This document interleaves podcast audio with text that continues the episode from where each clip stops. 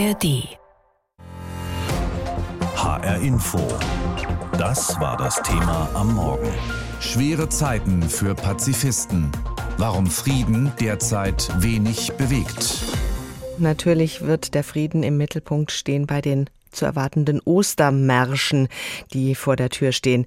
Im Moment haben es Pazifisten schwer. Ihr Motto Frieden schaffen ohne Waffen findet derzeit wenig Anklang. Darüber habe ich gesprochen mit Professor Dr. Ursula Schröder, wissenschaftliche Direktorin am Institut für Friedensforschung und Sicherheitspolitik an der Universität Hamburg. Wer sich für Frieden oder auch nur einen Waffenstillstand im Ukraine-Krieg einsetzt, der hat einen sehr schweren Stand. Im besten Falle wird man als naiv bezeichnet bezeichnet, im schlimmsten als Putin-Versteher und jemand, der einen Aggressor unterstützen will. Ist Sieg wichtiger geworden als Frieden? Ja, die Frage nach Sieg stellt sich gar nicht in der Masse gerade, weil natürlich ein Sieg der Ukraine nicht besonders wahrscheinlich ist. Äh, viele Kriege werden nicht durch einen Sieg gewonnen, sondern in der Tat durch Verhandlungen. Allerdings ist da die Frage, wann Verhandlungen begonnen werden können. Das heißt, Verhandlungen werden eher langfristig sinnvoll werden, aber nicht zum jetzigen Zeitpunkt. Warum ist es denn derzeit so schwer, sich für Frieden einzusetzen? Ja, weil wir noch gar nicht von Frieden sprechen können. In der Ukraine geht es noch nicht um Frieden, auch nicht um Friedensverhandlungen. Es geht um die Koexistenz von zwei souveränen Staaten. Und ein langer Weg wird vor uns liegen, bis wir wieder von Frieden in Europa sprechen können. Wenn wir mal ein bisschen über die Ukraine hinausschauen, die Friedensbewegung insgesamt hat derzeit wenig Zulauf. Warum ist das so? Die deutsche Friedensbewegung äh, zeichnet sich dadurch aus, dass sie relativ alt ist, also von den beteiligten Personen vergleichsweise alt ist, dass da Themen diskutiert werden und auf die Straße getragen werden, die jetzt nicht an die neueren Debatten anknüpfen, sondern eher klassische Frieden schaffen ohne Waffen äh, Parolen sind. Das, da fühlen sich viele nicht aufgehoben. Und die Organisationen, die für den Ostermarsch, die Ostermärsche stehen, das sind Organisationen der alten Friedensbewegung, äh, die sind einfach in den letzten 20, 30 Jahren immer weniger relevant geworden. Wo sind denn die Jüngeren? Was steht bei denen oben auf der Agenda? Ist bei der jungen Generation Frieden gar nicht mehr unbedingt das Thema, sondern Klima?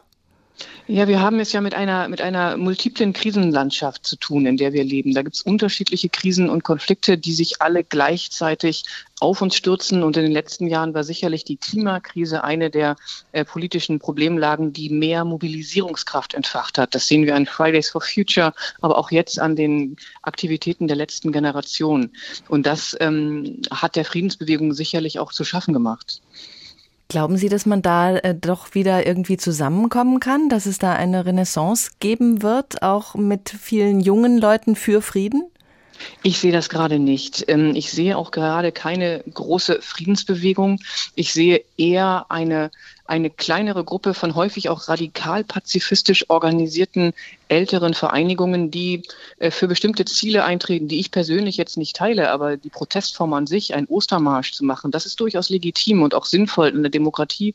Allerdings sind das ähm, radikale Positionen, die schon relativ weit draußen stehen. Und ich glaube, um diese Positionen wird sich keine Mehrheit finden.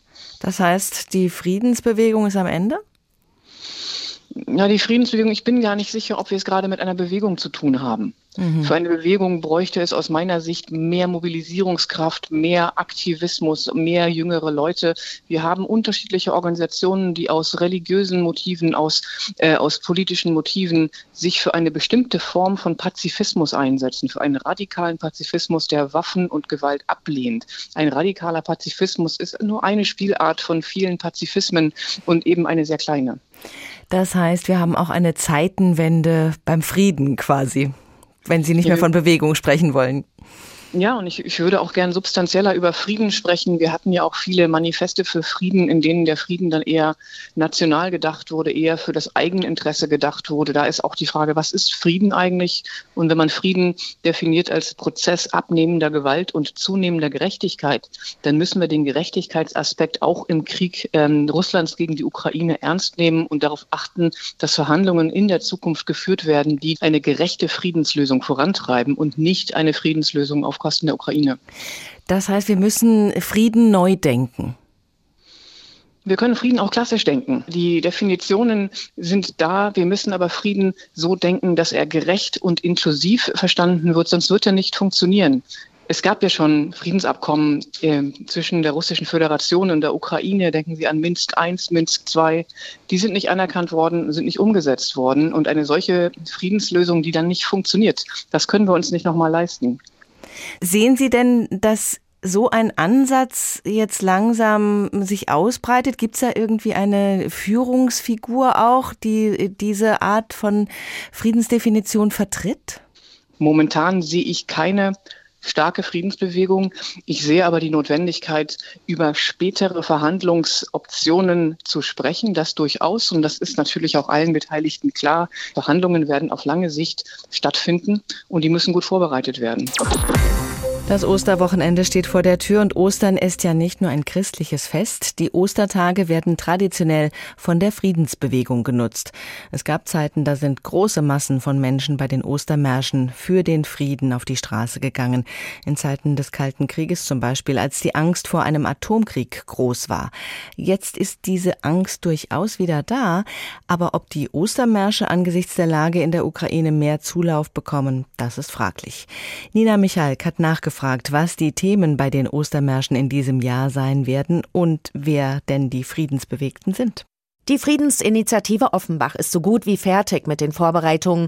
Zu Ostermontag wird es einen großen Sternenmarsch geben. Auch aus Gießen, Hanau, Oberursel, Darmstadt und Eschborn werden Friedensbewegte nach Frankfurt zur Abschlusskundgebung auf den Römerberg kommen. Die Offenbacherin Christa Führer-Rösmann ist schon seit den 80er Jahren mit dabei. Ich finde es toll, was wir in Frankfurt als Motto haben. Das ist ja Kriege beenden, weil es auch eine zu enge Sicht ist, wenn man nur den Ukraine-Krieg sieht. Weil eben im Jemen, in Äthiopien, im Irak ist immer noch Krieg. Da sterben Menschen und Kriege müssen beendet werden. Das ist der Vorrang und das ist das Wichtigste für uns. Und dennoch ist der Ukraine-Krieg wieder ein zentrales Thema der Ostermärsche. Die atomare Bedrohung macht vielen Menschen Sorgen. Die Forderungen der Friedensinitiativen lauten daher, die Lieferung von Waffen stoppen, die Aufrüstung beenden und die US-amerikanischen Atomwaffen aus Büchel in der Eifel entfernen. Zentral ist aber die Forderung nach Friedensgesprächen. Wir wollen den Ukrainern überhaupt keine Vorschriften machen. Aber äh, wir wenden uns an unsere Bundesregierung und wünschen uns von ihr, dass endlich mehr Schritte unternommen werden in Richtung Verhandlungen und Deeskalation. Wenn der Krieg irgendwann zu Ende geht, dann wird der auch über Verhandlungen gelöst werden. Es gibt keine Alternative. Trotz Ukraine-Krieg verzeichnen die hessischen Friedensinitiativen nur wenige neue Mitglieder. Die Gruppen sind in die Jahre gekommen, sehr weißhaarig, sagen einige. In Offenbach hat sich letztes Jahr Frank Schweitzer angeschlossen. Der 48-Jährige hat Verwandte in Russland und der Ukraine. Ihn besorgt die deutsche Empathielosigkeit. Hier in Deutschland kann man natürlich ganz gut sitzen und sagen, es müssen Gebiete zurückerobert werden. Die Verhandlungsposition soll sich bessern. Gleichzeitig sterben auf beiden Seiten ganz junge Menschen und das finde ich sehr bedrückend. Die jungen Menschen im Blick hat auch die Jugendorganisation von DIDIV, ein demokratischer Arbeiterverein, gegründet von türkischen Migranten. Er ist fester Bestandteil der Friedensdemonstrationen. Im Frankfurter Ableger engagiert sich der 23-jährige Auszubildende Mirkan Dogan. Wenn wir von Krieg sprechen, dann ist das vor allem die Jugend, die als erstes verheizt wird. Der Jugend werden die Waffen in die Hand gedrückt und dann werden sie auf die Schlachtfelder geschickt, um aufeinander zu schießen. Dabei wollen doch alle jungen Menschen eine gute Arbeit, ein gutes Leben und daher Frieden, sagt Dogan noch und ärgert sich über einen Satz von FDP-Politiker Alexander Graf Lambsdorff aus dem letzten Jahr. Dieser hatte die Ostermarschierer wegen der Waffendebatte als fünfte Kolonne Putins bezeichnet. Das, so Dogan, habe junge Menschen zeitweise von der Bewegung ferngehalten. Wenn überall die Positionen, Frieden zu schaffen ohne Waffen, derart diffamiert werden, als Putin-Versteher etc., das wirkt natürlich auch in der Jugend. Und wir sehen aber gerade, dass es ein Umschwenken gibt. Mit den Panzerlieferungen ist die Sorge größer geworden, dass der Krieg eskaliert und dass man in eine Spirale gerät. Und das geht so nicht. Für manche Ukrainerin, die zu den Ostermärschen kommt, ist Frieden schaffen ohne Waffen vielleicht nicht immer zu ertragen. Viele wollen, dass ihr Land verteidigt wird. Diesen Aspekt möchte die evangelische Friedenspfarrerin vom Zentrum Ökumene, Sabine Müller-Langsdorf, in ihrer Rede in Offenbach mit aufnehmen.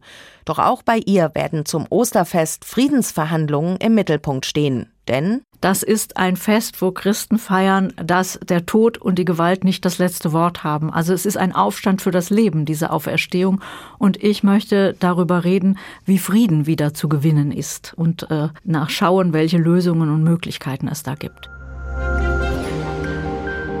HR Info, das Thema. Diesen Podcast bekommen Sie jeden Werktag in der App der ARD Audiothek. Am Osterwochenende wird in Deutschland traditionell für Frieden durch Abrüstung demonstriert. Frieden schaffen ohne Waffen, das ist der jahrzehntealte Slogan der Friedensbewegung. Aber die Friedensbewegung hat es aktuell nicht leicht. Ihr fehlt es an Zulauf. Darüber habe ich gesprochen mit Willy van Ooyen. Er beteiligt sich seit den 60er Jahren schon an den Ostermärschen.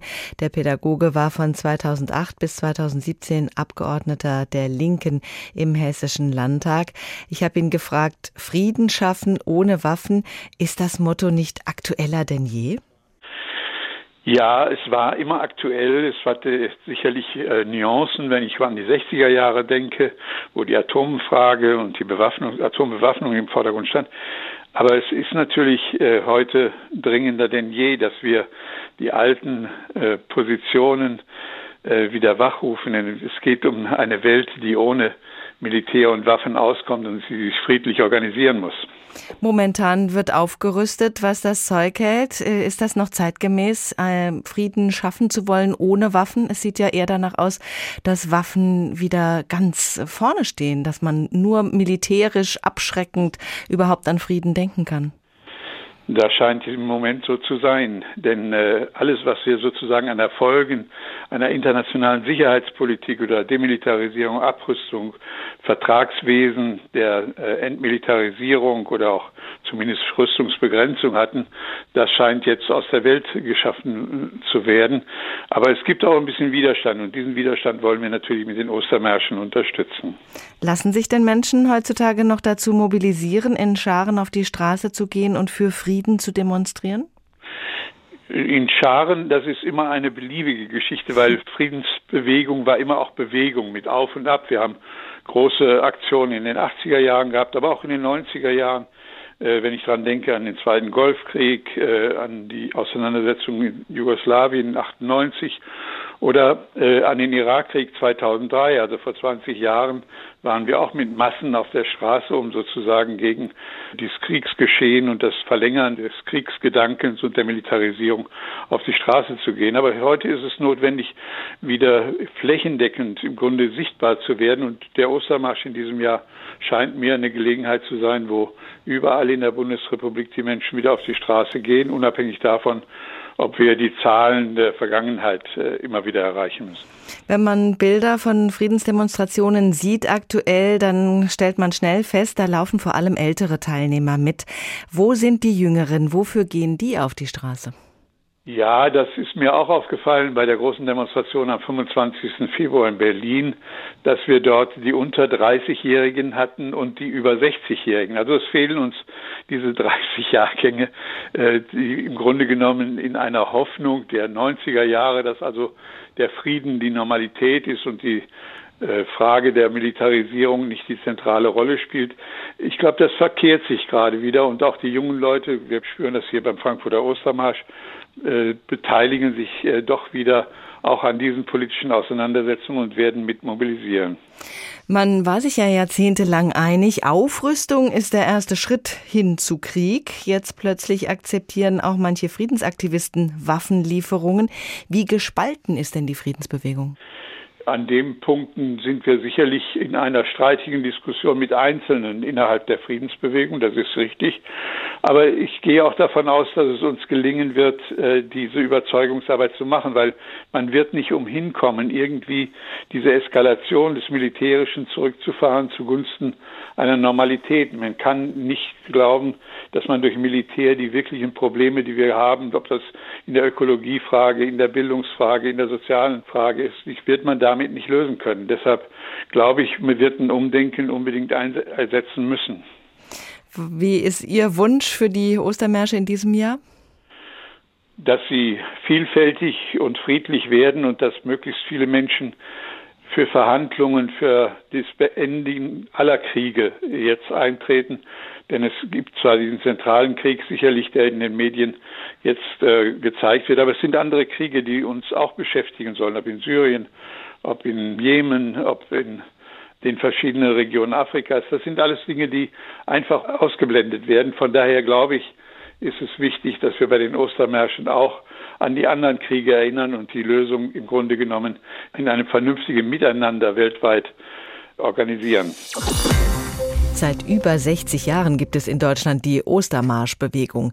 Den ersten Ostermarsch gab es in Großbritannien. Damals Ende der 50er gab es weltweit Angst, dass die USA und die Sowjetunion ihre Atombomben wirklich einsetzen könnten. Inzwischen geht es bei den Ostermärschen um Frieden und gegen den Krieg allgemein. Und immer wieder gibt es Vorwürfe, die Proteste seien unterwandert, zum Beispiel von Russland. Christoph Keppeler hat sich die Entwicklung der Ostermärsche seit 1958 genauer angeschaut. Am 7. April 1958 zog der weltweit erste große Ostermarsch durch London. Ziel der mehreren tausend Demonstranten war das britische Atomforschungszentrum Aldermaston. Ban the Bomb, riefen die Ostermarschierer, verbietet die Atombombe. Die Labour Party, Kommunisten und Kirchenführer unterstützten die Marschierer. Am Karfreitag 1960, zwei Jahre später, gab es den ersten Ostermarsch in Deutschland. Von Hamburg nach Bergenhune in der Lüneburger Heide. Dort waren amerikanische Raketen mit Atomsprengköpfen stationiert. Mit dabei war Andreas Buchow. Wir waren 24 Leute, die an einem ganz miesen Tag mit Regen zwischen den Pfeilern einer großen Kirche standen. Der Pfarrer hat uns da noch gute Worte mitgegeben und dann sind wir auf diesen Dreitagesmarsch losgezogen durch eine Gegend, die ja so für ihre nationalsozialistische Vergangenheit berühmt war. Und das war manchmal wie Spießrutenlaufen. Bei der Abschlusskundgebung waren es schließlich rund 1000 Teilnehmer. Ein Jahr später startete der erste Ostermarsch durch Hessen, vom fränkischen Miltenberg nach Frankfurt. Keine Parolen durften gerufen werden. Dann haben wir überlegt, ja, was machen wir denn da? Und da wurden die Parolen gesungen. Da konnte keiner was gegen haben. Erzählte später Teilnehmer Willi Hofmeister. Kampagne für Abrüstung nannte sich die Bewegung der Ostermarschierer bald offiziell. Der Kalte Krieg und der fast Atomkrieg in der Kubakrise machte vielen Menschen Angst. Diese Auseinandersetzung die kann nur und die muss und sie wird auf jeden Fall ohne Krieg geführt werden rief der hessen-nassauische Kirchenpräsident Martin Niemöller Ostern 1964 bei der Abschlusskundgebung am Römer in Frankfurt vor 5000 Teilnehmern. 1968 brachten die Ostermärsche bundesweit rund 300.000 Menschen auf die Straße für Frieden und gegen den Krieg der USA in Vietnam. Aber gleich drauf, in den 70ern, ebbte die Bewegung ab. Erst mit der neuen Friedensbewegung Anfang der 80er Jahre erhielt sie wieder Zulauf. Gegen sowjetische SS-20 Mittelstreckenraketen in der DDR wurden US-Pershing-2-Raketen in Westdeutschland aufgestellt. Da merkte plötzlich jeder, wenn das losgeht, sind wir dran. Und da war eine Riesenmotivation. So Willi Hofmeister. Mehr als eine halbe Million Ostermarschierer brachte das auf die Straßen in Deutschland. So viele beteiligen sich längst nicht mehr an Ostermärschen. Schlimm war es im vergangenen Jahr. Russland überfiel die Ukraine. Rolf Weckeck vom Kasseler Friedensforum meinte traurig: Viele Hoffnungen auf weniger Krieg, weniger Rüstung und mehr Frieden sind dadurch geplatzt. Die Ostermarschierer sind die fünfte Kolonne Moskaus, politisch und militärisch, sagte der FDP-Politiker Alexander Graf Lambsdorff der Zeitung Die Zeit. Dieser Vorwurf, sie seien der verlängerte Arm Moskaus, wurde seit Beginn der Ostermarschbewegung 1958 gegen sie erhoben. HR Info. Das Thema. Wer es hört, hat mehr zu sagen.